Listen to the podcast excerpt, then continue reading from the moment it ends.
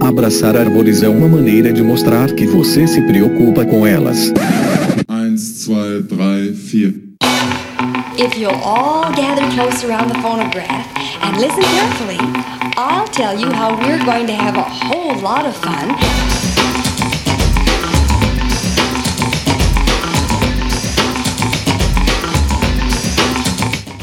aqui é Fernando Lima e este é o Desabraçando Árvores, um bate-papo sem firula sobre ecologia, conservação, a vida, o universo e tudo mais. E eu estou aqui diretamente de Atibaia, São Paulo e venho lhes apresentar, senhoras e senhores, ninguém mais, ninguém menos que Fábio Mazin, ele que possui graduação em ecologia pela Universidade Católica de Pelotas, tem experiência na área de zoologia com ênfase em mamíferos, atua na área técnica com consultorias para licenciamento ambiental diagnósticos e prognósticos para EIA-RIMA, os estudos de impacto ambiental, os relatórios de impacto ambiental e também relatórios ambientais simplificados e planos de manejo. E na área acadêmica, através de projetos de pesquisa envolvendo inventários e monitoramentos, atualmente desenvolve um estudo sobre o status populacional da onça pintada e outros mamíferos de médio e grande porte no Parque Estadual Florestal do Turvo, no Rio Grande do Sul, estimando a densidade populacional de onças e outros felídeos pintados nessa área. Galera, o Fábio Mazin é um dos maiores especialistas em gatíneos, em felinos neotropicais, felinos brasileiros, né, e outros carnívoros, principalmente as espécies que ocorrem no sul do país. E eu convido a todos e todas para visitarem o perfil dele no Instagram, o Fábio Mazin, Fábio Mazin, com M no final. É muito interessante porque a gente vive falando aqui sobre essas questões de história natural, como que história natural é importante, conhecer os bichos e a gente vive recebendo, né, mensagens. Meu sonho é trabalhar com rosa pintada, porque ai, rosa pintada é linda, fofinha, nha, nha, nha. Então, assim, meu, a gente precisa valorizar a questão da história natural. E o perfil do Fábio Mazin no Instagram é absolutamente sensacional, porque ele traz muitas dicas de campo, como identificar espécies, como identificar pegadas e sutilezas, sutilezas de só quem tá na linha de frente, só quem tá lá coletando os dados sabe, né? Vários é, momentos aqui do podcast, a gente falou sobre essa questão, né, da nossa geração, da galera mais old school, de ir muito pro mato, fazer transecção noturna, de ter que buscar os bichos no olho e criar o seu jungle eye, a sua habilidade de criar imagens de busca para achar os bichos, né, para identificar os padrões. E isso é algo que o Mazin levou para um outro nível, né, com o auxílio de armadilhas fotográficas, ele junta todo esse feeling e faz registros absolutamente sensacionais e também dá dicas lá de como se fazer isso. Então, mais um convidado absolutamente sensacional que nós recebemos aqui no nosso podcast e trazendo aí mais um perfil super diferenciado para vocês que estão interessados em seguir carreira trabalhando aí com a fofofauna, com mamíferos e especialmente com carnívoros. Seguimos!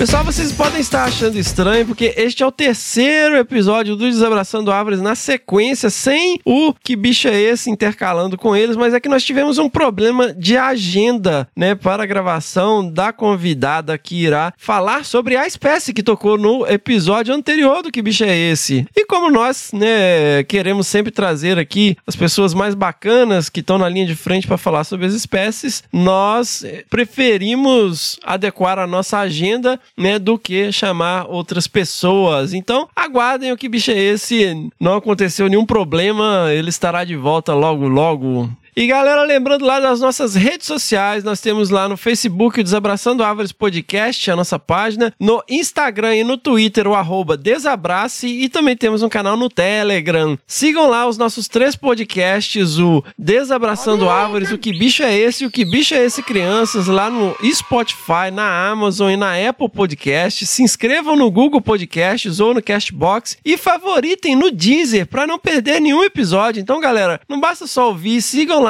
assinem lá nos aplicativos, né? Sigam e isso é super bacana pra gente, né? Nas nossas estatísticas, pra gente crescer como um projeto e continuar expandindo aí, levando né, a palavra para mais gente. E por falar em levar a palavra, galera, este projeto aqui só é possível graças a um grupo extremamente especial, uma galera super bacana que apoia o nosso projeto lá no Padrinho no Catarse. Os links estão no post. Você pode clicar nos links lá no post do episódio e contribuir com esse projeto a partir de um real por mês. Você pode é, começar com um real e com essas assinaturas vocês podem contribuir. Se você se sente compelido, se você se sente compelida né, a ajudar o nosso projeto, se você curte, acredita no que a gente está fazendo, considerem lá é, clicar nesses links aí do Padrinho do Catarse e fazer uma assinatura a partir de um real por mês para contribuir com o nosso projeto. Parece pouco, mas faz muita diferença. Isso aqui só é possível graças a esse apoio. Né? Nós também temos as opções lá no PicPay, no arroba Desabrace, lá no PicPay, e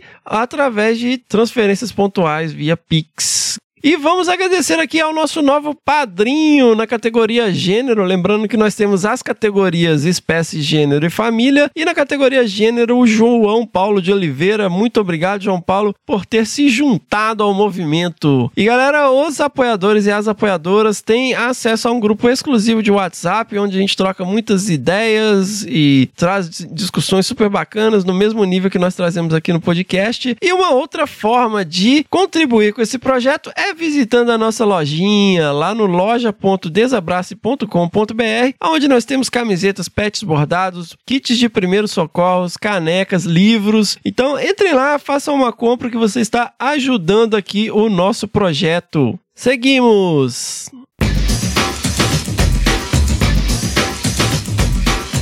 Pessoal, para quem está na pós-graduação, uma das questões mais importantes que nós temos para aprender, além de toda a metodologia científica, é captar recursos para desenvolver a sua pesquisa. E nesse sentido, galera, nós temos visto aí ao longo né, dos últimos anos um desmantelamento né, do, dos programas de pós-graduação das universidades, sejam elas federais ou estaduais, e também no apoio à pesquisa científica. E eu venho aqui mais uma vez lhes trazer uma pessoa super especial, uma grande referência para a conservação no Brasil, que é a Rosa Lemos de Sá, que vai falar para a gente de uma oportunidade imperdível que o Fundo Brasileiro para a Biodiversidade tem para vocês que estão fazendo mestrado e doutorado.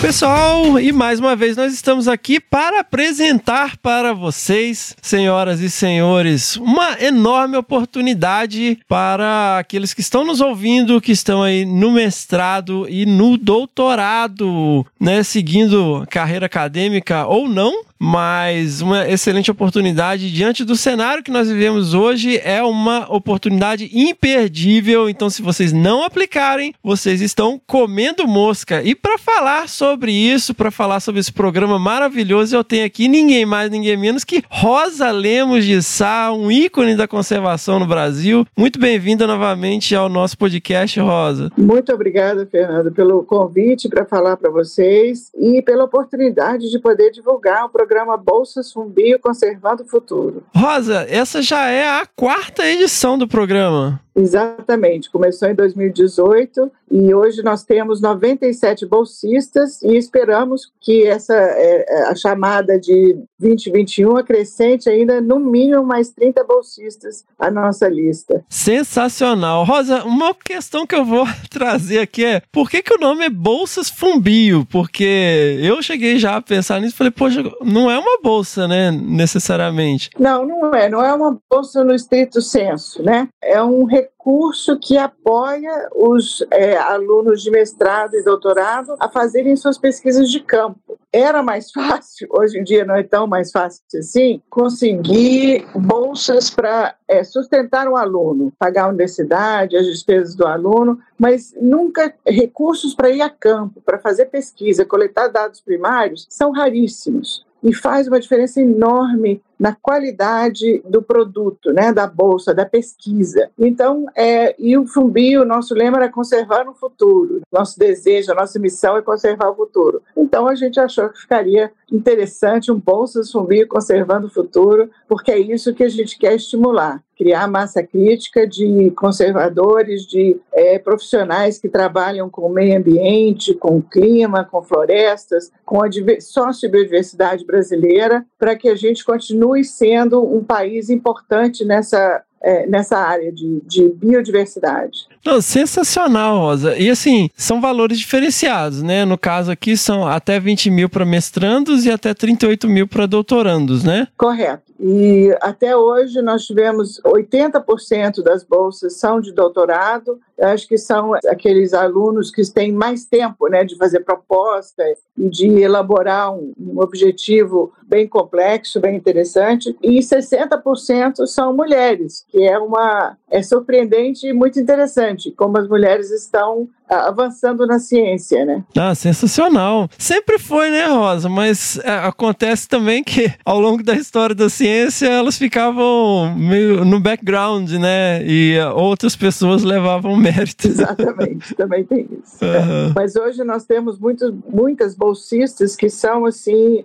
excelentes comunicadoras, são protagonistas mesmo, líderes no, na sua área, e isso nos dá um prazer enorme. Fantástico. Rosa, e uma característica que eu acho assim, um grande diferencial, que é absolutamente sensacional, é que ele é voltado para quem desenvolve pesquisas com trabalho de campo, né? Exatamente. Na verdade, você pode também fazer pesquisa, inclui é, análises de laboratório, por exemplo, se você está estudando alguma coisa genética de algum animal, a questão de, por exemplo, agora nós temos um, nesse último ano um bolsista estudando morcegos e as suas e, é, não é possibilidade, mas assim qual a chance de infecções, né? Que hoje nós temos uma pandemia enorme que é causado, pelo menos dita que a causa vem de morcegos. Então, você estudar a população de morcegos e estudar quais os vírus, quais os patógenos que eles podem ou não é, disseminar, isso é importante também para a saúde humana, além do, da questão ambiental, além da fauna. Né? Então, esse tipo de estímulo, de estudo, é importantíssimo para o país, não só para a gente conhecer a fauna e a flora, a diversidade socioambiental, mas também quais as consequências de você eliminar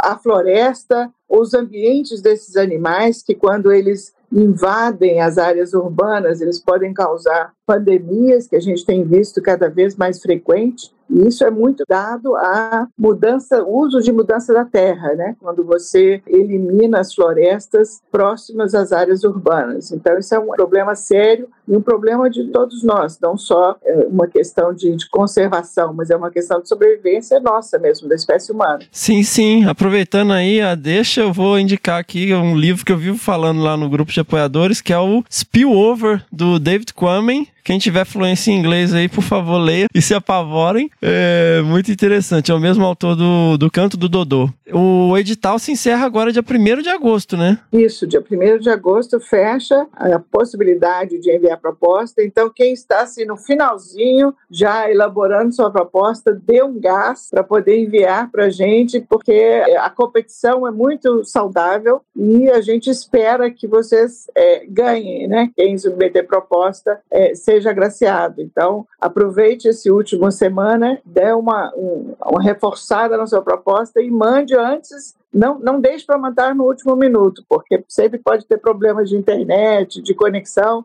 Então, mande com, com antecedência maior possível. Sensacional. Então, galera, ó, vocês têm esses dias aqui pela frente, e então aproveitem. E, mas, como a Rosa falou, não deixa para mandar às 11 horas da noite, do, sabe, às 11 e meia, porque o sistema ele fica sobrecarregado, porque invariavelmente vai ter uma galera que vai deixar.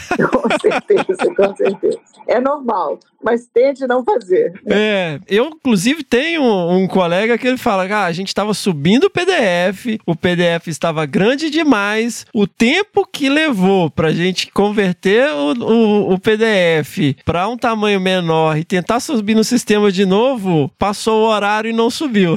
É isso aí, não, não, não perca a oportunidade. Ô Rosa, aproveitando, fala um pouquinho do Fumbio. O que, que é o Fumbio? Olha, o Fumbio é uma organização civil sem fins lucrativos que opera como um mecanismo financeiro. Né? A nossa missão é aportar recursos estratégicos para a conservação, seja ele financeiro ou de inteligência ou de apoio. Então, é, o que a gente faz é trabalhar com governos federais, estaduais e sociedade civil para projetos de conservação. Então, por exemplo, o Fumbio é uma agência do Global Environmental Facility e também do Green Climate Fund. Então, o Fumbio submete o projeto a essas instituições, consegue um apoio e aí, é, em maioria das vezes, faz chamada para que outras instituições possam executar o trabalho na ponta. O Fumbio, na questão, na, na área de apoio à unidade de conservação, é, o próprio Fumbio faz esse apoio, porque a gente faz as aquisições e as contratações de bens e serviços para as unidades de conservação. O programa ARPA, por exemplo, que é o mais conhecido mundialmente, a gente, o FUMBI apoia 117 unidades de conservação, em que a gente compra barco, constrói flutuante, contrata plano de manejo, demarca as terras, tudo que é preciso para consolidar uma unidade de conservação,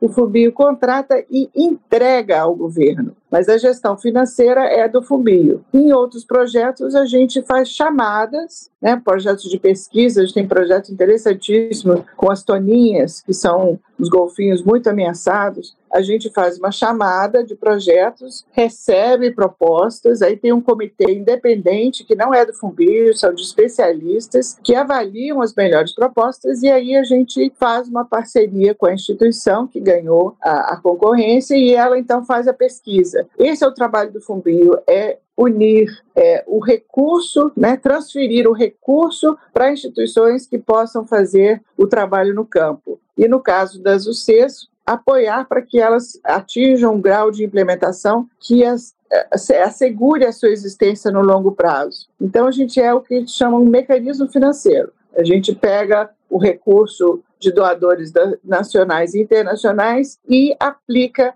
em projetos de conservação em todo o Brasil. Sensacional! Eu tenho um carinho enorme com o Fumbio, né, Rosa? Estava te falando aqui, porque todas as grandes guinadas da minha vida profissional, de alguma forma, foram influenciadas pelo Fumbio. Então, galera, conheçam o trabalho do Fumbio, digitem no Google Bolsas Fumbio. Eu vou deixar todos os links aqui no post do episódio. Então, vale muito a pena conhecer a atuação dessa instituição que é super importante para a conservação da biodiversidade no Brasil. Rosa, muitíssimo obrigado mais uma vez por vir aqui falar com a gente, apresentar essa enorme oportunidade, né? Um, uma oportunidade sem dúvida imperdível para qualquer pessoa que está num programa de pós-graduação e tem interesse, né, em desenvolver pesquisa na área de meio ambiente e conservação de biodiversidade. E aguardem, porque a nossa querida Rosa Lemos de Sá terá seu próprio episódio logo logo. Muitíssimo obrigado, Fernando, por essa oportunidade para falar do Bolsas E também na instituição Fumbio. Aguardamos um número recorde de bolsas esse ano. Sensacional, obrigado, Rosa. Muito obrigado. Pessoal, e recentemente aqui no podcast nós levantamos questões relacionadas ao manejo de fogo, é o que pode ter parecido um choque para algumas pessoas, aparentemente foi. E eu gostaria aqui de recomendar lá no site do OECO os textos do Duda Menegassi, eu não sei se é exatamente assim que pronuncia o nome, é um texto chamado Queimar é melhor do que incendiar a estratégia do manejo integrado do fogo, que é do dia 7 de julho de 2021, né, datando aqui o episódio, e um outro texto chamado Estudo alerta que, sem manejo do fogo, incêndios em áreas naturais vão se agravar, que é dia 21 agora, né? Um texto bem recente, aonde né, ele também discute um artigo publicado na Perspectives in Ecology and Conservation, que se tornou disponível no mesmo dia. Então, estamos aí na crista da onda. Galera, vale muito a pena ler esses textos para tentar entender essas questões de uma maneira mais é, elaborada. Se vocês têm fluência em inglês, leiam lá artigo original na Perspectives in Ecology and Conservation. É lógico, gente, que não é 8 nem 80, né? Porque fica parecendo que quando a gente falou questão de fogo, fica, ah, vamos tacar fogo em tudo e ir passando a boiada. E ir passando a boiada. E ir passando a boiada. E ir passando a boiada. Salles fica, Salles fica, Salles, Salles, Salles fica, Salles fica. E ir passando a boiada. E ir passando a boiada. E ir passando a boiada. Sem problema nenhum. Fogo frio, fogo frio, fogo, fogo, fogo frio. E ir passando a boiada. Salles fica. Colocar fogo propositalmente. E ir passando a boiada. Colocar fogo propositalmente. E ir passando a boiada. Só que é o gado solto que come o capim. Salles fica. Só que é o gado solto que come o capim. Salles fica. Bloqueador de fogo. Bloqueador de fogo. Bloqueador de fogo. Salles fica. Sem problema nenhum. E não é isso, não é 8 nem 80. Nós estamos falando de metodologias sérias sendo discutidas por pessoas sérias que trabalham com isso. E não esse projeto, a famosa moda caralho, que, né, de tacar fogo em tudo, e E passando a boiada. nem tão pouco como é a questão da proibição completa de qualquer tipo de manejo. Então eu recomendo muito esses dois textos aí lá no O Eco, né, do Duda Menegassi, então confiram.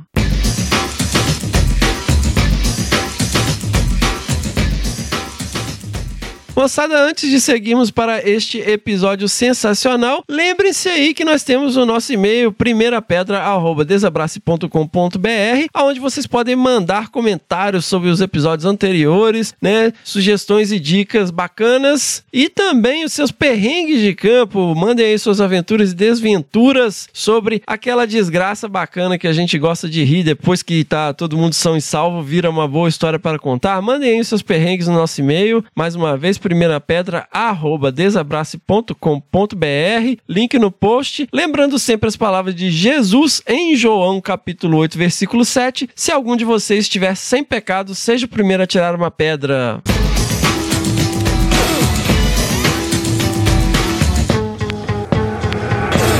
That was fun. Let's do it again.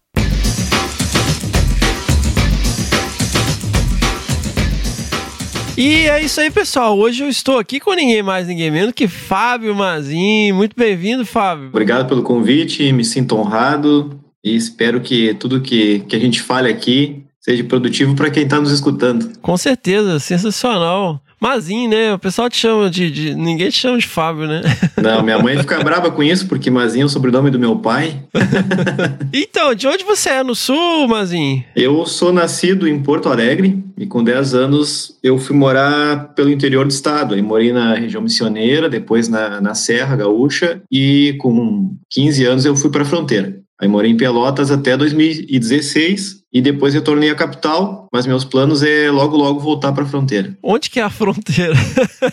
Ó, a fronteira vai do Chuí à Uruguaiana, né? Uma extensão de quase 800 quilômetros de fronteira entre Uruguai e Argentina. Ah, Eu morei mais precisamente em Pelotas, de 97 a 2016, quase 20 anos. E você tinha uma vida no Pampa, assim, no campo, na lida, assim, frequentando áreas naturais? ou não? Sim, desde pequeno. Com 5 anos de idade, eu já comecei a, a frequentar a zona rural na, na zona sul de Porto Alegre, né? Que é onde tinha a parte mais rural do município. E aí, com a ida para o interior, facilitou, porque em cidades menores, tu tem mais acesso à zona rural. Meu pai sempre foi muito pescador, então eu estava sempre com ele na campanha. E eu tenho uma parte da minha família é do campo, era de pecuaristas, então me ajudou muito a estar envolvido com esse meio, né? O lombo do cavalo, lidar com pecuária. Sempre gostei muito. Depois, com o tempo, a gente vai crescendo, vai tendo mais independência. Eu, aí eu comecei a, a fazer as coisas por conta própria, mas até então eu acompanhava meu pai. Sensacional, mas é um outro nível, né? Assim, não é um camping qualquer, é um-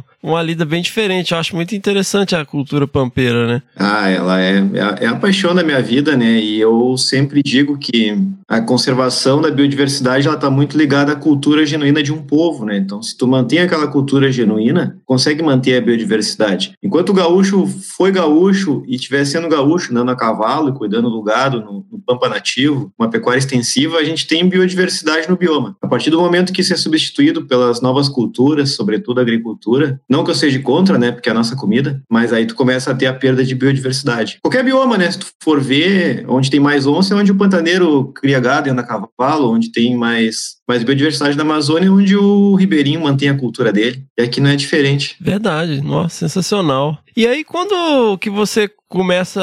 É, nossa família é uma coisa assim, normal, tradicional, ter graduação, estudar, fazer faculdade e tal, universidade? Não, na minha família, a pessoa mais estudada foi meu pai. Meu pai, ele foi policial durante 40 anos e quando ele terminou a faculdade de Direito, ele de escrivão passou para delegado. Foi o que nos levou para o interior do estado. E ele sempre incentivou muito o meu estudo. E desde os cinco anos de idade, ele me trazia, ele tinha coleções de revistas uh, National Geographic, Conhecer, Mundo Animal, Reino Animal. E eu sou do tempo do videocassete, né? As fitas do videocassete, o tempo que se tu não entregasse rebobinado, tu pagava multa, lembra disso? Pagava, é, eu lembro. Putz, pagava um, um real de multa lá na, na locadora cada fita. É, aí isso me incentivou muito a leitura e a conhecer o, o mundo animal. Então, desde pequeno, aí eu tinha os documentários, que eram raríssimos na televisão aberta, mas tinha lá o América Selvagem, com Martin Stalford, Planeta Terra. E isso foi me deixando um cara assim alucinado com aquela curiosidade científica. Eu já saía para o quintal da casa tentar catalogar passarinho, ia para a zona rural tentar catalogar bicho, eu já olhava as pegadas, mas isso aqui é de tal coisa, é de outra coisa. Eu já ficava assim, para mim, o final de semana não era ir para parque ou ganhar presente, era meu pai permitir que eu fosse para o mato e para o campo. Esse era o meu final de semana. E você ia de galera assim ou ia sozinho? Eu sempre gostei de andar sozinho, sempre. Gosto muito de estar sozinho no campo. Você fez ecologia, na verdade, né?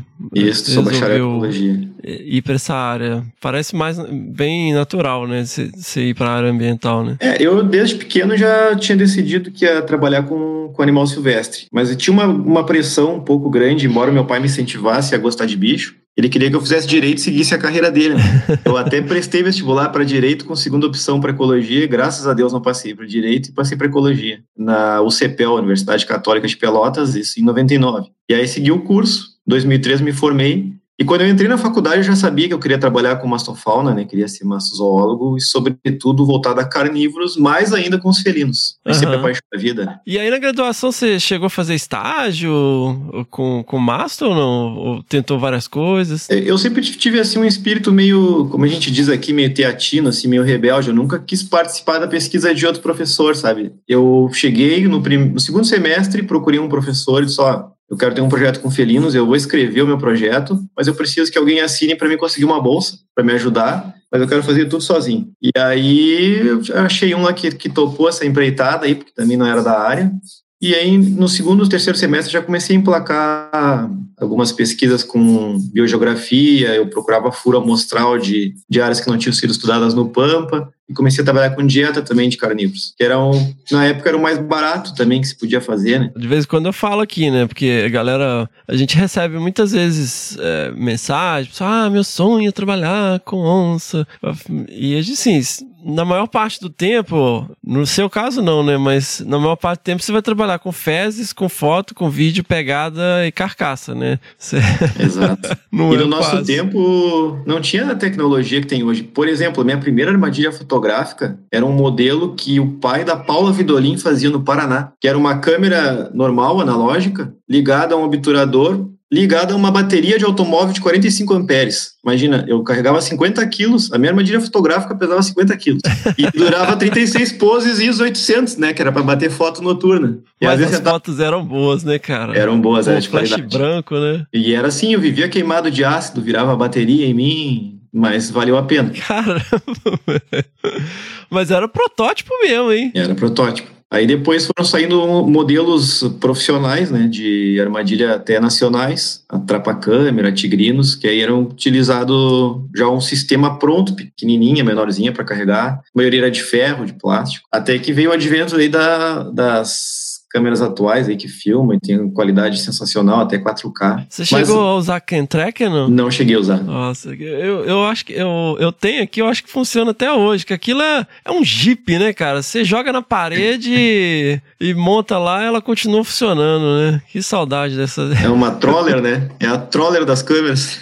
Aquilo era, era blindado, cara, era muito bom mesmo. E, eu tava conversando outro dia, até eu, eu dei uma aula, fica parecendo aquelas coisas de velho, né, cara? Mas, pô, você pega hoje uns vídeos, tudo com infravermelho, tudo preto e branco, você pa dá pausa para identificar o bicho, tá tudo borrado. Aí é. você pega aquelas fotos antigas chapadas de flash branco. Era lindo. Hoje até tem essa tecnologia, mas é um pouco cara, né? É difícil de trazer pro Brasil. Agora é vintage, aí, né? É, e tu compra uma câmera cara e, e eu mesmo perco muito material para roubo, para furto, né? Então eu faço assim, né? Câmeras Xing Ling eu boto em lugar que tem furto, muita gente, e as câmeras mais caras, especiais, eu boto em latrina em árvore, em lugares que passa menos gente. Trabalho dessa forma. Você ia sempre sozinho pro campo? É, eu comecei assim, ó. Eu sou do tempo ainda das cartas do exército, né? Não tinha nem mapa, não tinha Google Earth, não tinha OpenQuest, então eu, e GPS era coisa de rico e só tinha um na universidade. Então não tinha nem telefone, eu saía pro campo, ficava uma semana, duas semanas sem falar com a família.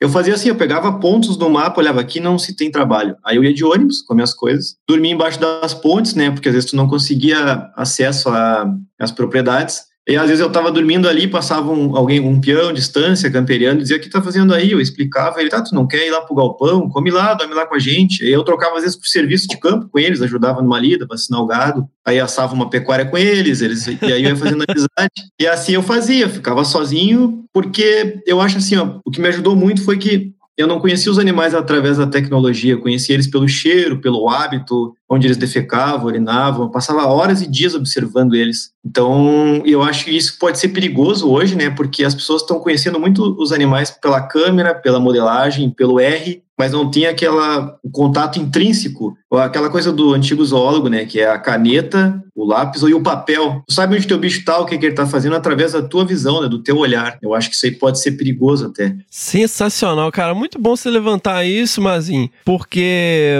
assim, a gente até tava falando, né, quando eu comecei na graduação, a gente fazia muito, na época, né, final dos anos 90, início dos anos 2000, todo mundo fazia transect, porque você não precisa de nada, né, você precisa de uma trilha aberta e andando lá com tomando nota. Uhum com uma trena e uma bússola, e a gente não tinha, né, acesso a, a tecnologia. E eu brinco porque a gente fazia muito transecto noturno também, procurando bicho à noite. E você cria um, uma imagem de busca, né, que eu até brinco falando que é um jungle eye, você aprende a, a perceber é, padrões e, é. e você identifica o bicho, cara, você acha o bicho. Outro dia Isso. eu tava fazendo uma trilha com um professor americano e eu vi um, um, um, sapo na árvore longe, assim, com a lanterna. Ele falou: Como que você viu? Eu falei: Eu não sei, eu vi, ele tava ali. É o feeling, né? Tu adquire. E, mas então, isso é adquirido, né, cara? E, e, você só adquire isso passando tempo na floresta procurando bicho, né? Exato. E eu vejo assim que, por mais que a tecnologia tenha avançado, por exemplo, com armadilhas fotográficas, tem bicho que a probabilidade de detecção é nula, cara. Bicho escansorial, assim, que é difícil, né? A não ser que você posicione a câmera direcionada para isso. Pô, tanto de ouriço que eu achava em árvore, assim, andando no mato e tal. E aí, quando eu comecei a frequentar alguns projetos, assim, o pessoal vai batido na trilha, nem olha pro lado, amarra a armadilha fotográfica, porque tem muita armadilha para amarrar, né? Sim, sim. E vai embora e não presta atenção no que tá em volta e tal. Muito isso do que você tá falando, né? E é, é bastante preocupante, né? Que isso se perca, essa cultura, né? De, essa conexão de, de, de perceber o que tá em volta, de tomar nota mesmo, tipo, naturalista mesmo, né? É, eu, às vezes, eu levo o dia inteiro para instalar uma armadilha fotográfica. Procuro muito, ando quilômetros pra instalar uma. Então, você, assim, levou levou o jogo para outro nível, né? Porque, assim, é quase um, um caso a ser estudado, porque a, a forma que você instala as armadilhas fotográficas, ela não é muito o padrão que a gente vê, né? Você coloca em tronco, em árvore, assim, e faz uns registros inacreditáveis. Como que você é, foi tentativa e erro, feeling com os bichos? Geralmente, quando a gente apresenta um resultado, é o melhor, né? A gente ah. nunca apresenta erros que tem por trás. Até uma hora eu quero começar a publicar tudo que envolve, né? Porque é fácil publicar as ganhas, não as perdidas, né? Mas tudo partiu de observação. Eu passei muito tempo da vida no campo e no mato. Então eu passava dias e horas com os animais, caminhando com eles, observando eles, e aí eu fui gravando onde é que sobe um tamanduá, onde é que sobe um ouriço, onde é que, eles, onde é que ela trina. Tanto que quando eu coloco uma câmera, eu digo, essa câmera é para tal espécie, essa câmera para tal espécie. Então foi tempo de observação e insistência. E eu passo horas, por exemplo, observando as minhas gatas aqui dentro de casa para ver por que, que o gato sobe no sofá. Porque quando eu mudo uma mala de lugar, uma roupa de cama, elas vão ali. Então esses comportamentos. Eu boto horas da minha vida observando para depois levar para o campo. Tu aprende observando e tendo contato, né? Que nem um jogador, ele tem que treinar para ele. Ele pode ter o dom, mas ele tem que treinar para ele ser melhor. Nossa, sensacional. Porque vendo os seus registros, cara, assim, eu, eu comecei a ponderar sobre como que o legado ele, ele, influencia a gente, né? Porque quando eu comecei a trabalhar com armadilha fotográfica, era só em projeto com onça pintada, em áreas né, muito planas, em área, de varjão, área. Então, era sempre muito direcionado para uma espécie. Sim. A altura influencia, o lugar de passagem influencia e tal. E isso, mesmo depois, quando eu comecei a trabalhar com outras espécies, a gente foi usando meio que a mesma, o mesmo padrão, né? Tanto que, cara, a primeira vez que eu, eu fiz uma amostragem é, relativamente grande com câmera digital, eu tive que jogar a primeira amostragem no lixo, cara. Depois, a primeira semana foi pro lixo, porque eu tava acostumado com aquelas câmeras analógicas, né? E era um negócio assim, você ligava, e amarrava ali, era isso mesmo. Agora não, você tem que ver distância, ver né, a intensidade de flash, intervalo e não sei o que. E aí eu fui ver qualquer folhinha mexendo, dependendo da, da sensibilidade que você ajusta,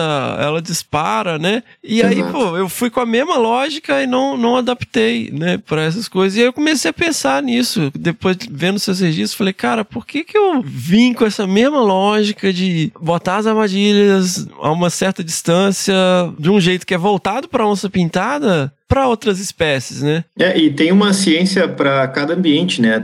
Um posicionamento para floresta, um posicionamento para área campestre, para área de banhado, também muda muito, né? A intensidade de luz, a posição de câmera em área aberta tem que ser norte-sul, se tu botar leste-oeste, a hora que o sol se põe, a hora que o sol nasce, ele acaba com, com a tua bateria, o teu cartão, né? então tem tudo isso que a gente aprende errando, né? Isso tudo eu aprendi errando, não é porque eu, inteligência não tem nenhuma, foi tudo a base do erro e do sofrimento. Mas aí, mas você começou a ir mais para um lado da consultoria, né? É, eu tinha também uma obrigação de fazer renda porque eu fui pai aos 16 anos, né? Pô, começou e, oh, jovem, hein? Soube que, quando eu soube que ia ser pai, tinha 15. E aí, o meu filho também é portador de uma síndrome, ele tem síndrome de Asperger, né? Um espectro autista. Uhum. Então, isso requeria uma renda alta. Precisava tratar ele, dar saúde particular, tratamento particular, escola particular. Isso com 16, 17 anos. É o que eu digo, eu, eu não tava, eu tinha que criar ele e eu, né? Não tava nem eu bem criado ainda.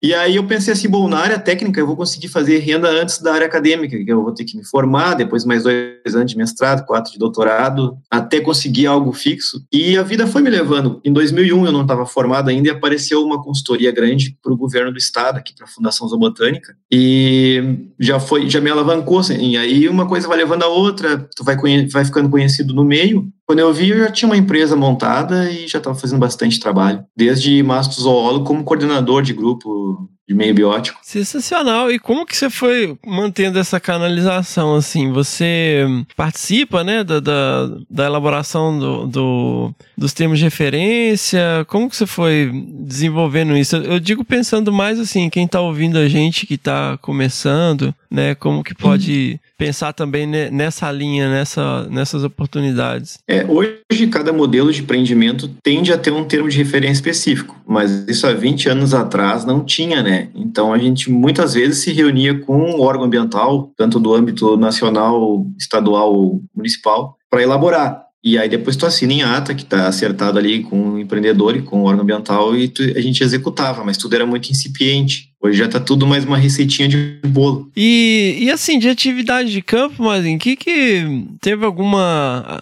que te marcou muito assim? Como foi sua primeira captura de gato? Hoje eu estava até apontando aqui, eu tenho 184 capturas de felinos, né? 184? É, segundo o Tadeu Gomes de Oliveira, eu sou a pessoa que mais capturou pequenos felinos no mundo. Segundo ele, né? se o Tadeu falou, tá falado, né? Véio? É, eu digo, se o mestre falou, tá falado, né? Eu, a minha primeira captura foi é coisa de guri, né? Eu ia pro campo e dizia, oh, eu vou pegar bicho. É, nem sei se eu poderia estar falando aqui, né? Porque eu não tinha licença. Mas... Outros mas tempos, eu... tem que colocar em perspectiva, né? É, Outros tempos. É, exatamente. Eu era menor de idade, então dá para dizer. Aí eu elaborava modelos de armadilha, onde eu ficava acampado, modelos de isca, e ia pegando. Mas a primeira captura oficial foi em 2000 e 2005, no projeto Gatos do Mato Brasil, que foi financiado pelo FNMA via o Tadeu, né? Eu conheci ele em 2004, 2005 a gente começou alguns trabalhos com radiotelemetria. E aí eu disse, Tadeu, eu consigo pegar gato aqui, manda uns colar para nós. Ele, bah, mas gato é difícil, geralmente se leva 200 noites para se capturar um gato. Eu dizia, não, não, mas eu, eu consigo pegar. ele não acreditou muito. Aí eu, eu fiz uma armadilha de madeira, que na época custou 5 reais, mas era tão grande que tinha que carregar de trator. E aí instalei a armadilha na, na estância Santa Helena, que é no município de Arroio Grande, divisa com o Uruguai, que é do veterinário que trabalhava com nós, o José Bonifácio, conhecido como Bona. Nós instalamos a armadilha e o Tadeu não tinha nem mandado os rádios escolar ainda para mim. Ele disse: tá, tá, vai instalando aí, daqui uns tempos eu vou te mandar os rádios. E aí eu instalei, no outro dia saí a cavalo, eu, o Boni, mais um colega, e tinha um gato preso. No primeiro dia? Primeira noite, é. Aliás, o maior que eu já peguei até hoje, que era. A gente chamou ele de. chamava ele de pelo duro.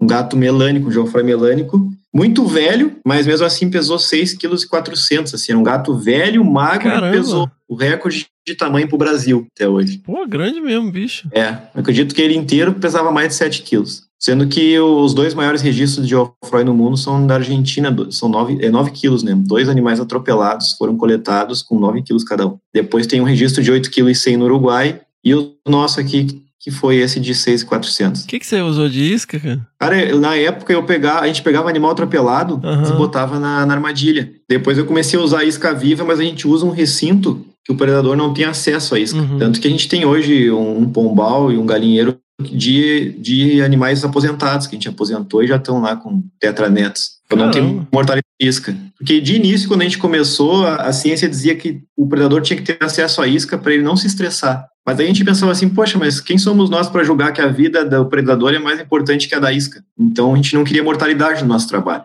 De início, a gente começou a usar animais mortos, né? não em estado de decomposição, animais que foram mortos recentemente. E aí na segunda noite já caiu outro gato. E esse foi o primeiro, primeiro Geoffroy monitorado? No Brasil foi. Até a gente está publicando esse ano esses dados, está bem atrasado, mas a gente está publicando esse ano. São. A gente, depois eu, essa área a gente monitorou até 2014. Tem muitos vídeos que eu mostro da famosa árvore da vida, que é, que é lá, onde aparece uma fêmea matando uns filhotes de capivara e tudo, tudo nessa Você achou essa árvore monitorando os bichos ou no feeling mesmo? Foi no feeling, assim, a gente, mais ou menos a gente começou a criar um padrão de, de- claro, porque como a gente fez a radiotelemetria VHF, nós passávamos os dias com os bichos e a gente via mais ou menos onde eles gostavam de andar. Por isso que eu te falo que como é importante o contato com os bichos, né? E aí, nós olhávamos, pô, isso aqui é uma árvore que os gatos gostam muito. Daí quando eu cheguei na árvore, já vi que tinha fezes ali. Só que eu não sabia que elas tinham um fator social tão importante que reuniu todos os habitantes da região. É que eu fui começar a descobrir que, até eu questiono muito o corte seletivo de, de floresta, porque ele geralmente se tira as árvores grandes, frondosas, né? As árvores clímax. Só que essas exercem um papel ecológico, social, que as pequenas vão demorar 200, 300 anos para exercer. Uhum. Então eu sou a favor que tu tire o que é pequeno, que ainda não tenha, não está reproduzindo, só está consumindo recursos do meio e deixa as grandes. Cara, é, explica pra, pra minha tia o que, que é o monitoramento por telemetria de VHF. A telemetria VHF é um colar, tu bota no gato, uma coleirinha normal, como se fosse de pet, só que ela tem um radinho com uma frequência ali. E ela vai emitir esse bip da frequência para um outro rádio que tu tem na mão, que é o receptor. Por exemplo, nossa frequência aqui todas são 150.100.110.120, cada gato tem uma frequência distinta. Aí quando tu liga o receptor, tu bota, vou procurar o pelo duro, a dele é 150.110. Tu bota ali no teu receptor, e quando tu acha, fica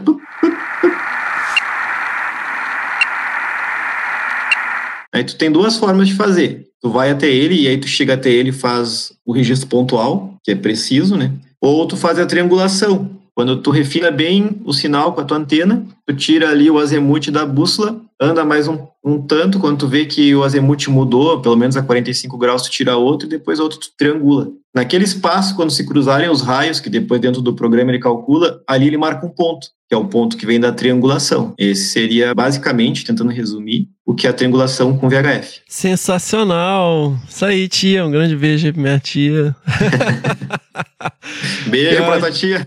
Essa forma de monitoramento, eu sempre cito. É engraçado que ontem, né, a gente estava falando aqui, eu fiz uma apresentação para Campus Party e eu tirei esse slide. Eu sempre falo sobre um trabalho da Emmons no Peru, um, um artigo de 1988 da Louise Emmons, que para mim é uma- onde eu mais aprendi sobre jaguatirica por escrito. Sim. Porque ela justamente, ela ia e ela descreve os comportamentos e, e esse artigo tem trechos do, do diário de campo dela. Né? Sensacional. Então ela descreve um processo de tomada de território de uma fêmea mais jovem por uma fêmea mais velha e tal. Tem várias nuances assim de encontros que ela tem com os bichos. E eu sempre me pergunto, onde a gente publicaria algo assim? Boa pergunta. Eu tenho alguns trabalhos que estão na fila para serem publicados, mas depois eu quero me deter a escrever um livro que são as jornadas pampianas, tá? E eu quero falar, exatamente falar assim, ó, como eram feitos os trabalhos de captura e a história natural de alguns indivíduos que nos marcaram muito. E contar como foi o processo da fulaninha, que era filha da ciclana, neta da Beltrano, como que ela reproduziu, quem foram os machos que reproduziram com ela. Contar essas histórias mais peculiares, assim, para que seja um livro que seja para todos os públicos, né? O público rural, o público urbano, público acadêmico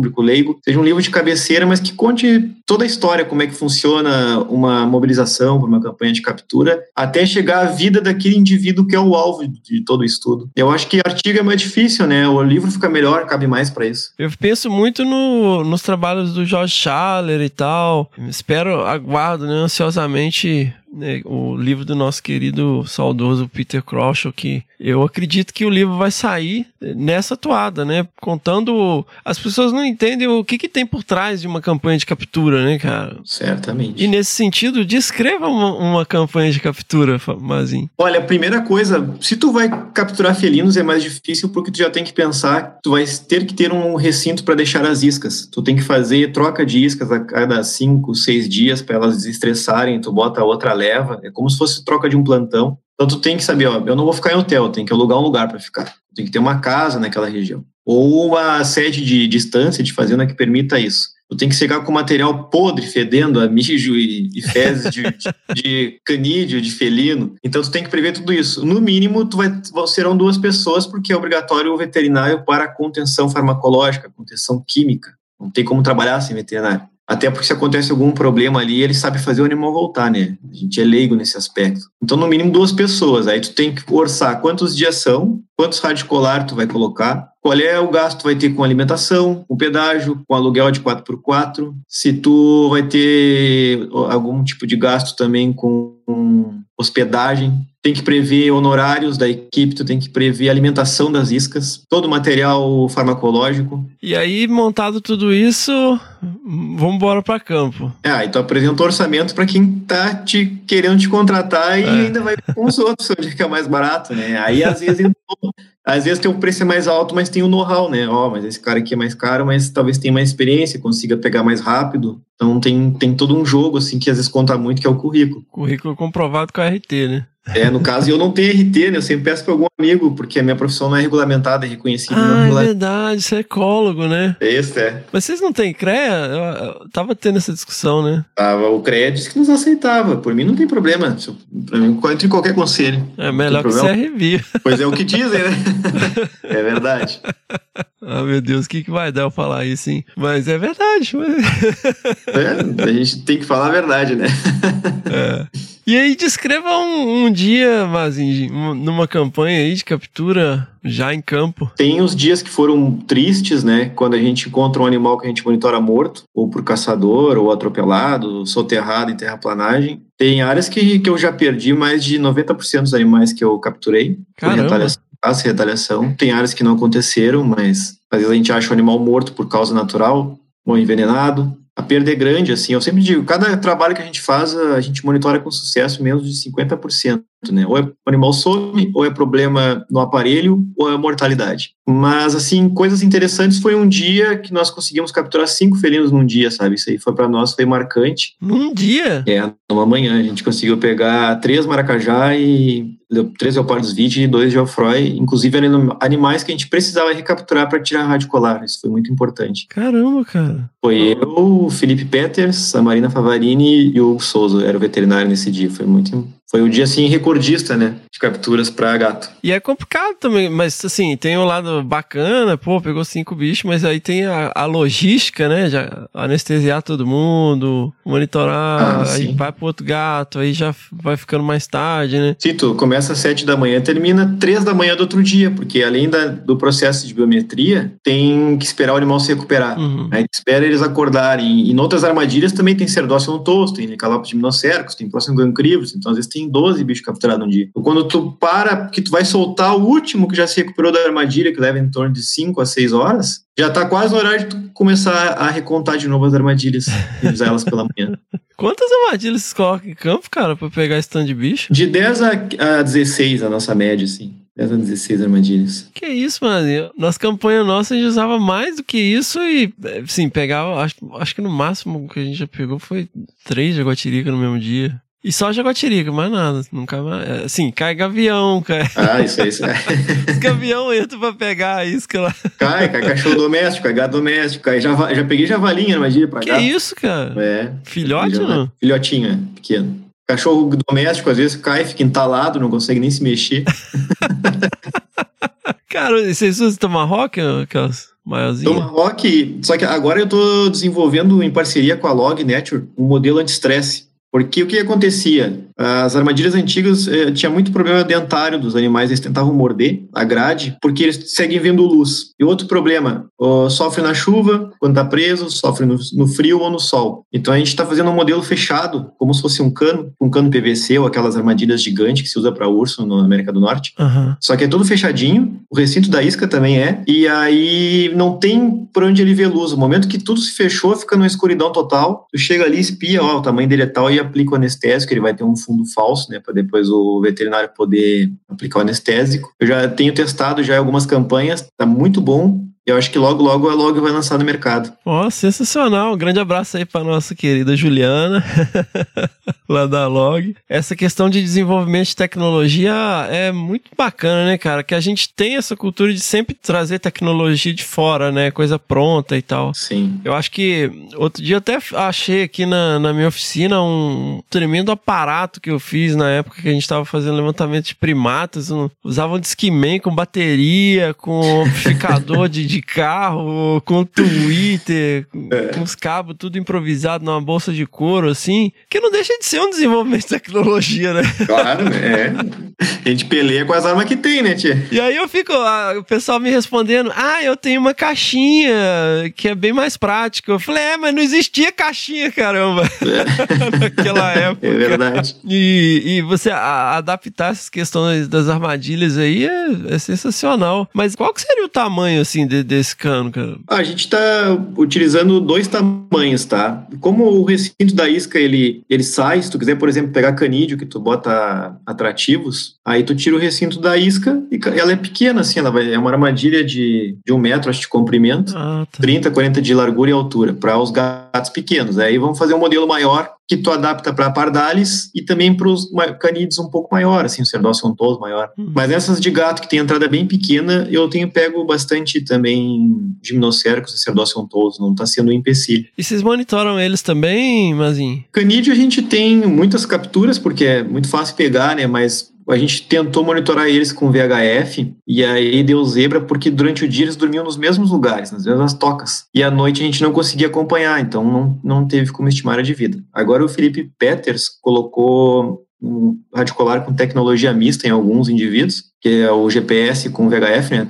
Ou tu captura para fazer download ou tu chega por um por sinal de UHF faz download dos dados. Então já tem alguma informação assim deles, que é bem melhor, né? É mesmo? Mas o UHF você não tem que chegar muito perto do bicho, não? Primeiro a gente chega com o VHF a uns 20, 30 metros, que é mais ou menos essa distância, de 20 uhum. a 30 metros para fazer o download. Para quem não, não tá familiarizado, gente, VHF é, é uma Very High Frequency, free, frequency. e o UHF é Ultra High Frequency. A frequência muito alta, ela é mais intensa quando tá perto, mas ela tem um um alcance mais curto, né? E quanto, mais, quanto maior o comprimento de onda, mais distante você consegue captar o sinal, né? Por isso que eu fiz essa pergunta, só para explicar aí. É, e aí, no caso, os dados ficam armazenados no GPS dentro do rádio colar, então Porque a tecnologia satelital é muito difícil por causa do peso do radicolar, né? É. A gente importou agora um modelo da Siltrek que de que se- serviria para animais de 4,5 kg, mas ele é grande demais, ele é intrusivo. Então a gente só consegue colocar em pardales com mais de 10 quilos, porque se colocar em bicho menor, um mourisco, num geofroy, que conseguem pelo peso, mas pela mobilidade não conseguiriam, daí atrapalharia muito o hábito de vida deles. Então a gente tem que trabalhar com tecnologia mista, não dá para fazer com um via satélite, por enquanto. Hoje vocês têm quantos bichos sendo monitorados, Mazinho? Entre jaguatirica, geofroy, maracajá e mourisco, eu acho que uns 80, assim. Hoje? no- É.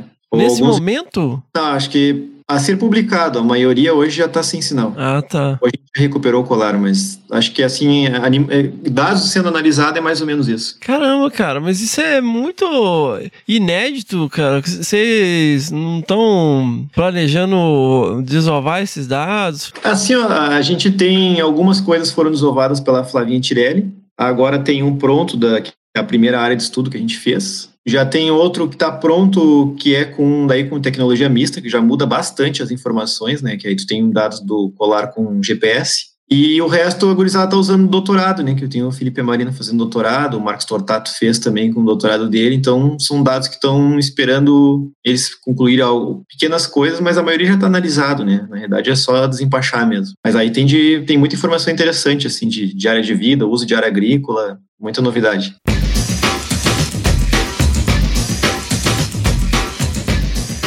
Eu e o Felipe Peters, o nosso sonho era registrar o gato palheiro, né? E em 2004 eu tinha ido para uma área num outro país, que eu não vou dizer que qual é que é, porque era ilegal o que eu estava fazendo.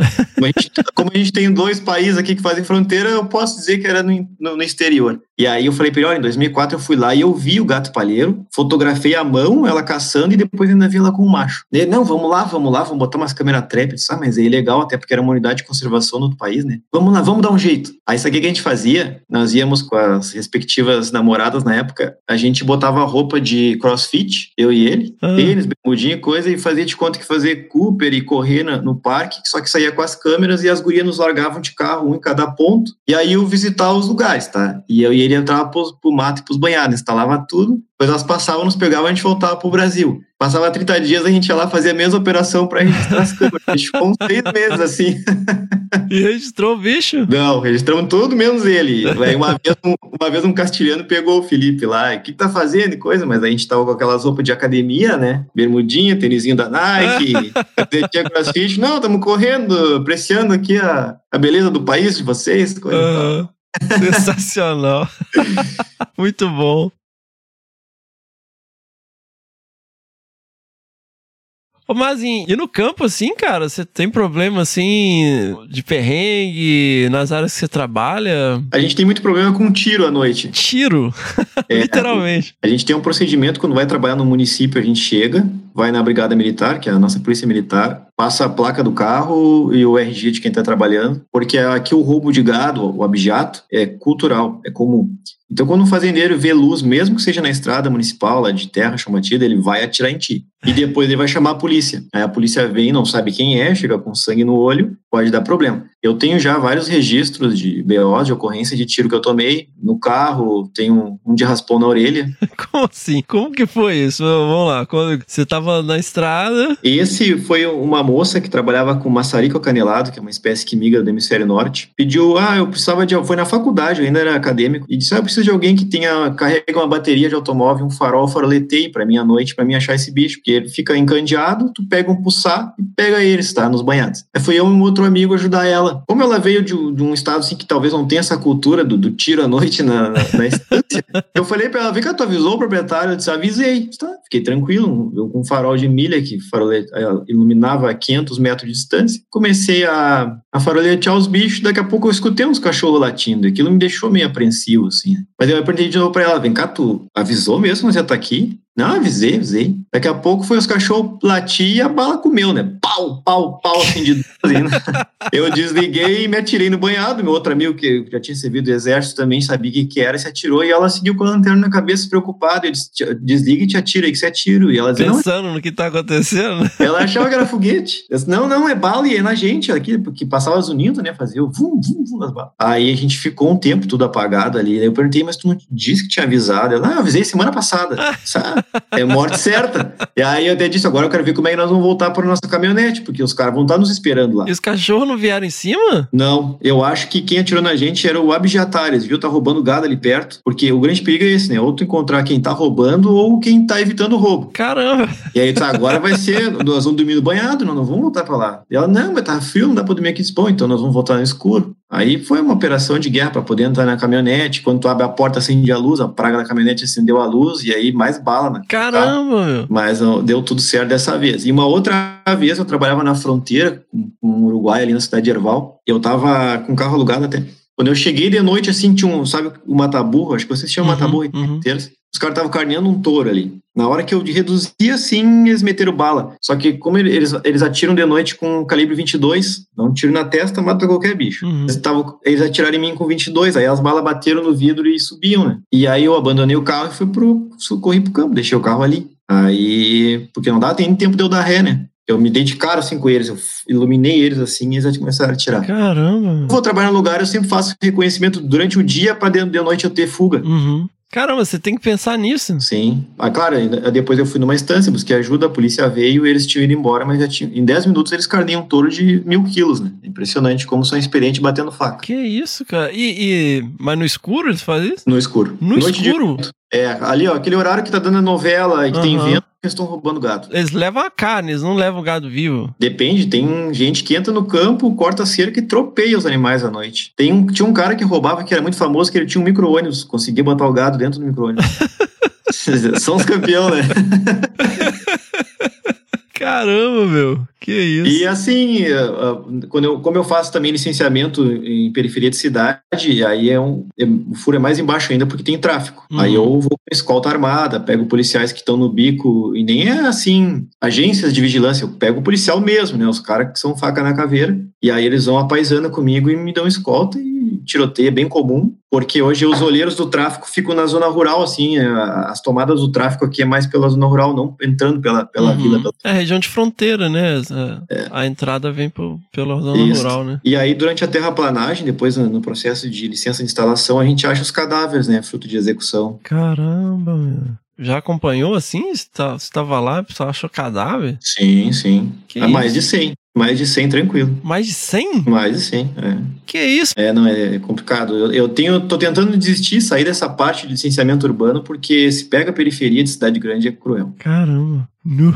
É, não é fácil. Tem um amigo que ele desistiu da consultoria porque a última vez que ele, ele tinha parado um tempo, tá? Daí ele voltou para fazer um trabalho noturno com morcegos e ele levou ainda a esposa. Ele, ah, vamos passear um pouco, vamos trabalhar comigo. Eles tomaram quase 30 tiros Que naquela isso? noite. E ele agora ele desistiu total assim, da consultoria, repunou. E o fazendeiro sabia que era ele. O cara deixou ele entrar e de noite enlouqueceu e começou a tirar neles. Caramba. É. Porra, então você tem que pensar em rota de fuga também, caramba. É, como eu trabalho sozinho, na maioria das vezes, né? E, cara, o grande problema é assim, ó. Hoje, 98% das minhas consultorias, elas são coordenadas. O que me contrata é o público feminino, tá? As mulheres estão bem colocadas nesse mercado. Aham. O grande problema é levar consultoras ao campo. Porque aí tem, além da questão, eu quando, quando me roubam, me assaltam, cara, é aquela coisa, né? Te rolê, levou as coisas, te vai te dar um soco, um pontapé, mas a mulher tem o perigo do estupro. Sim. Então eu tento selecionar muito bem aonde eu vou para poder levar. Eu tenho, por exemplo, na minha equipe, eu passo esses 15 dias em campo que é com uma veterinária. A Ana trabalha comigo há 22 anos. Eu levo ela nas áreas que dá para ir mulher, né? Que eu sei que é tranquilo, fazendo com pessoas que estão com a família ali. Mas não dá para levar em lugar que é muito bruto. Infelizmente, a gente tem que selecionar, né? E às vezes não é o cara estuprador, não é o marginal que está assaltando, mas ele tem essa, esse distúrbio comportamental, né? Então tem que cuidar isso. Infelizmente é uma realidade e a gente tem que ter os pés no chão. Tem que aceitar que isso é um risco, né? Aceitar, digo assim, de Exatamente, lidar com, com esse cenário, né? Colocar isso e e não ignorar, né? Não, não, mas é a nossa realidade. E mesmo que se nós não tivéssemos problema de segurança pública, isso é um distúrbio de comportamento de um indivíduo, né? Que um só pode fazer um baita estrago. Então, tá ligado. Seguimos.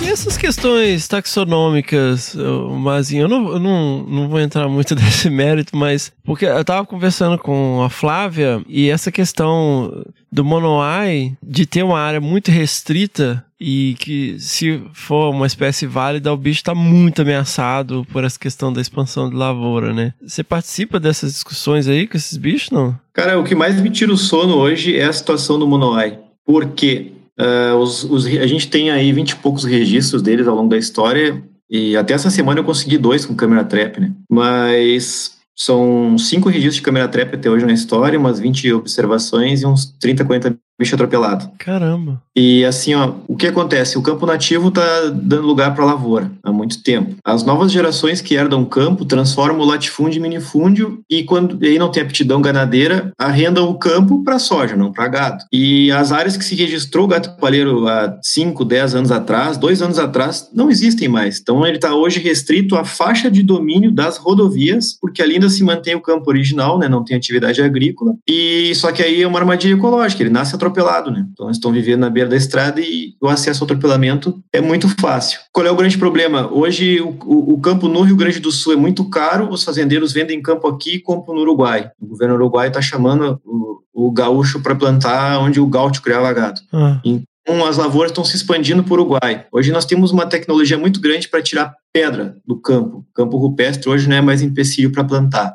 Então, tu tem poucas áreas destinadas à preservação, porque as nossas unidades de conservação aqui se deteve muita. Se, a unidade tende a querer proteger floresta e não pensa no campo, tá? E é difícil proteger campo porque o campo é a mesa do povo. Quem tem campo produz. O que, que eu converso assim com o pessoal? Se a gente não tiver um programa de monetização da proteína, fazer a nossa pecuária nativa, extensiva, valer mais que a soja, a gente vai perder ele em pouco tempo, eu considero o gato palheiro mais ameaçado que o lince ibérico e tigre siberiano. Para mim, é a espécie de felino mais ameaçada do mundo, o nosso gato palheiro. Uhum. E além disso, tu tem a pressão por cachorro de pastoreio, pela retaliação. Então, além, além da gravidade não existir mais o habitat dele, tem toda a pressão em cima, né? Dos, dos indivíduos relictuais. As unidades de conservação hoje não existe registro de gato palheiro dentro das unidades de conservação do Pampa. Isso é outro, outro ponto grave. Sim, ainda é uma discussão taxonômica, né? Como que isso prejudica a, os esforços de conservação do bicho. Se, se, realmente ele for uma espécie plena ou for uma unidade taxonômica tão diferenciada, tu não tem como fazer reposição, né? Porque ele geneticamente está isolado pelo delta do Paraná e pela Mata Atlântica e pelo Rio da Prata e pelo oceano. Então, tu não consegue repor da, da subespécie, no caso se for do Pantanal, do Cerrado, dos Andes ou da Patagônia, do Bracatos, do Pageiros ou do Colocola. Seria a gravidade do tigre siberiano, que tem mais, o tigre siberiano tem mais contato genético com o tigre de Bengala do que o nosso palheiro aqui teria com as outras subespécies, caso sejam subespécies mesmo. Uhum,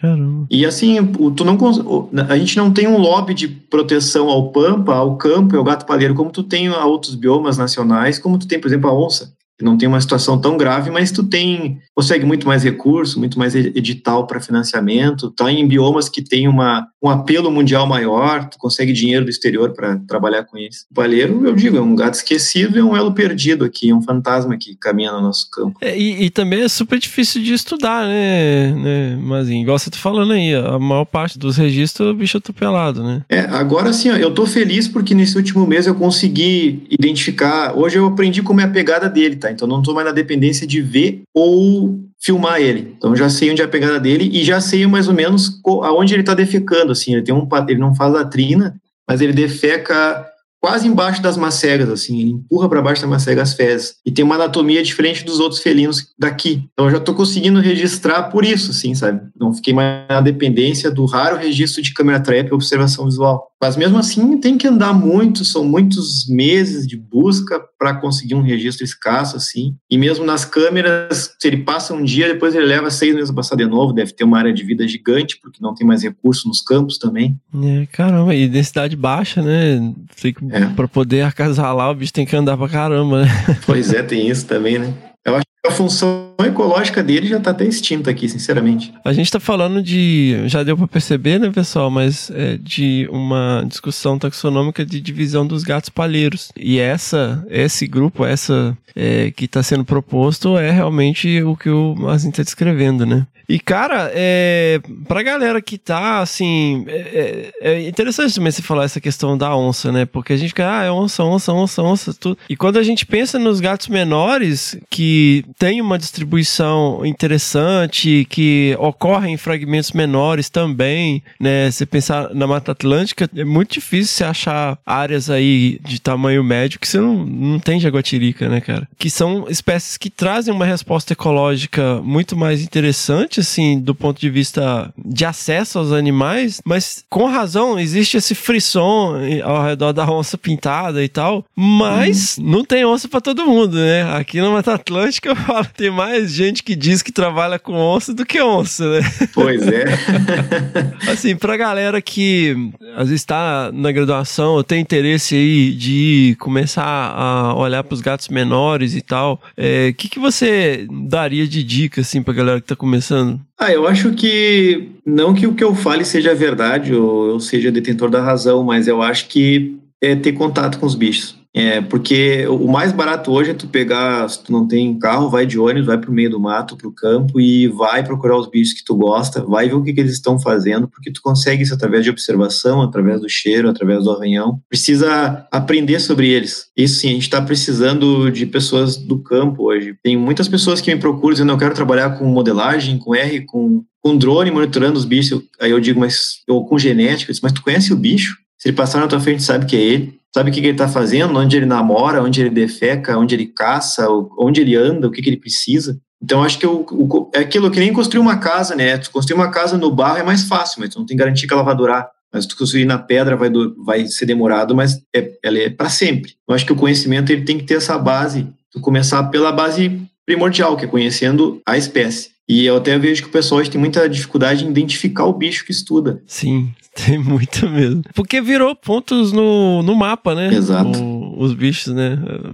Ponto de distribuição, ponto de, de rádio para é. ser usado com script, né? É, tipo, se eu for procurar hoje um bicho que, que eu estudo, que eu amo, eu sei aonde ele vai estar, tá, né? Tipo, vou sair agora, vou te convidar para vir aqui. Ó, o que, que tu quer ver hoje, Fernando? eu quero ver um Geoffroy, então vou te levar num banhado que eu sei que a gente vai ver ele. Quero ver um maracajá, vou te levar num tipo de mato, tipo de árvore que nós vamos ver ele. Uma, duas noites a gente vai achar ele. Eu acho que é isso que falta um pouco, sabe? O contato com a espécie aquela interação, se sentir parte do meio. Até porque quando tu vai publicar um trabalho, analisar um dado, um, um, número que a estatística te gerou, tu tem que entender por que daquele número. Muitas vezes um animal não tem uma preferência por habitat, porque é da, do comportamento dele. Às vezes é um relaxamento ecológico, às vezes é uma exclusão de competição, porque, por exemplo, tem muita jaguatirica no lugar preservado e os gatos pequenos vão estar no que está preservado. Então não é a preferência deles, na realidade é o que está sobrando para eles uhum. se perpetuar. E a jaguatirica tá ali porque tem muito cateto que tem muita onça, entendeu? Então, e isso é observação de campo que vai te dar. Tu até pode ver isso em números, mas para te dissertar em cima, tu tem que estar tá no campo e no mato. É, história natural, né, cara? Quando eu pego um artigo que mais da metade do artigo é descrevendo a metodologia de análise, eu já fico meio assim, porque, cara, é, qual que é a, questão biológica que você está respondendo, sabe? Porque eu vejo isso, há uma preocupação muito grande em descrever a análise, como que a análise é sofisticada e tal, e, e aí você fica assim, mas e aí? E o bicho, né? tu não vê conclusão às vezes, né? Tu vê muita, muito método, muito bem feito, por sinal, mas tu não viu a conclusão do autor. Em, em termos práticos também, né? É. Aquela clássica, né? São, são necessários maiores estudos para blá blá blá blá ah, blá. Maiores estudos e criar unidade de conservação e travar a produção, a extração. Isso a gente já sabe. Pô, sensacional, assim. E, cara, eu tô me referindo muito ao seu trabalho, assim, e com essas questões de, de rede social, assim, é, eu tenho muito livro, assim, de guias, de, né, de campo e tal, também de experiência pessoal e tal, mas hoje eu, eu vejo, assim, nas suas publicações no Instagram, quase um serviço de utilidade pública para quem trabalha com os bichos, porque eu falo, cara, tem muita coisa ali que você não vê nem em livro, cara, você não vê nem em livro, assim, assim, livros de rastro mesmo, dedicado a isso Sim. e tal, com dicas absolutamente sensacionais para quem tem interesse nesses bichos e tal. Como que a galera pode te achar, cara, aí na, nas redes sociais? Isso é, isso é uma coisa que você faz espontaneamente, assim, ou você realmente tem essa ideia de fazer uma, um compilado? Cara, assim, ó, pra me achar é Fábio Dias Mazin, Mazin é raro que nem gato palheiro, então se colocar ali é raro que nem dinheiro da minha bombacha, né? Mas eu sempre tive uma certa aversão à, rede social, porque eu acho que é uma vida fake, né? As pessoas vão ali publicam um monte de coisa linda e não é verdade. É tudo lindo, todo mundo é legal. É, é. Exatamente. Aí eu pensava assim, bom, eu não vou estar tá publicando ali minhas dores de cabeça, minhas dores de barriga, e também não gosto de estar tá lacrando, assim, colocando a minha opinião sobre as coisas, porque eu acho que a gente tem que respeitar a opinião do próximo. Então o que, é que eu pensava? Como é que eu posso ser útil, mas também dar uma visibilidade, uma vitrine ao meu trabalho? Mas eu tenho que dar retorno ao, ao quem está olhando, né? E saber assim, a vitrine é importante, mas a gente tem que cuidar o ego, tá? Cuidar essa parte que é perigosa. Aí eu pensei, bom, então eu vou tentar fazer uma coisa que seja útil, que aí eu mostro com o que é o trabalho, isso rende parcerias, rende projeto, rende consultoria para mim, mas vou ajudar as pessoas. Aí eu comecei a pensar naquilo que eu tinha dificuldade, que era a identificação de espécies similares, como escolher uma armadilha fotográfica, onde colocar, como diferenciar fezes de espécies parecidas, pegadas. Aí eu comecei a pensar, vou pensar então, vamos ver se o pessoal vai gostar, né? Dar uns macetes, assim, dicas de campo para facilitar a vida deles. Aquilo que me causou transtorno, mas que ao mesmo tempo, depois que eu resolvi, me... eu, na verdade eu queria dividir a minha felicidade, a minha alegria, as minhas realizações com quem estava ali. E ser útil, né? Não ficar lacrando com frases de impacto, coisa, tanto que eu não coloco minha opinião. Eu coloco informações e dicas, porque às vezes a minha opinião pode estar desrespeitando alguém que pensa ao, ao contrário de mim, né? Então, pá, vou, vou tentar ser útil aqui. E aí foi, foi ficando legal, assim, e, e o pessoal me procura bastante por isso, sabe? Tenho, hoje tem uma rede de identificação de, de vídeos, de foto, de pegadas, de fezes, graças a esse trabalho, assim, ficou como se fosse um guia digital, né? E, galera, eu recomendo muito, assim, e eu que falei, muitas coisas eu fiquei colocando em perspectiva, assim, eu falei, poxa, eu não tinha pensado em fazer dessa maneira, né? O posicionamento que você faz para né, registrar os bichos, né, nas árvores, em oco. E, e eu tenho assim uma visão que a câmera trap ela pode se tornar um hobby, uma terapia, uhum. porque nós somos, a gente está aqui hoje porque nós tivemos um gene desenvolvido que foi o da caça. Nós somos caçadores. Sim? A gente se perpetuou por ser bom caçador. Uhum. E eu caço com câmera e com observação visual. Tu também, nossos colegas também. Então eu tento instigar isso até em quem está no campo caçando. Hoje eu tenho uma rede de proprietários rurais e ex-caçadores que compram câmeras e me dizem, ó, oh, tô monitorando a fêmea tal, a fêmea deu cria. Os caras estão parando com a caça, isso é incrível. Uhum. E os filhos, as crianças pequenas esperando que eu mostre um resultado e mostrando o resultado dos pais. Final de semana vão pro campo com os pais por câmera. Pessoas que eram matadores, assim, sabe?